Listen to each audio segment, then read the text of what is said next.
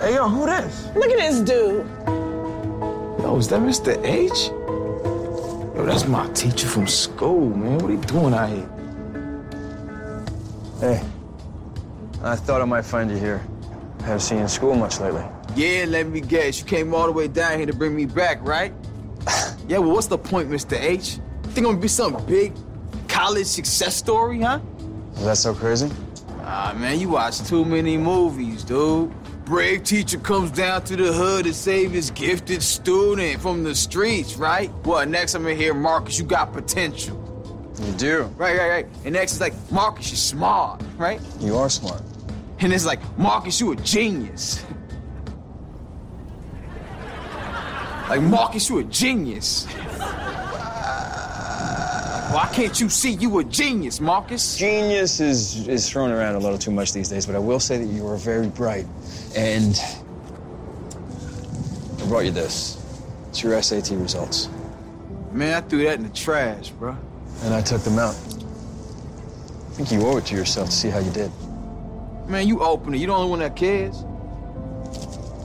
All right. Well, You got an 880. on a 900, oh, here you go. Oh, Marcus, what you doing in these streets where you got a basically perfect SAT score? No, you didn't. Yo, wh- what do you know about it, Craig? I know it scored out of 1600, and the 880 is like pretty bad. Shut up, Craig! Yo, where you gonna face it, Mr. H, huh? I'm not your hood to Harvard success story, all right? No, Harvard's definitely out of the question, especially with this score. But I think with a little studying, you could get it up to 1100. That's still not that good. Yes, it is, Trini.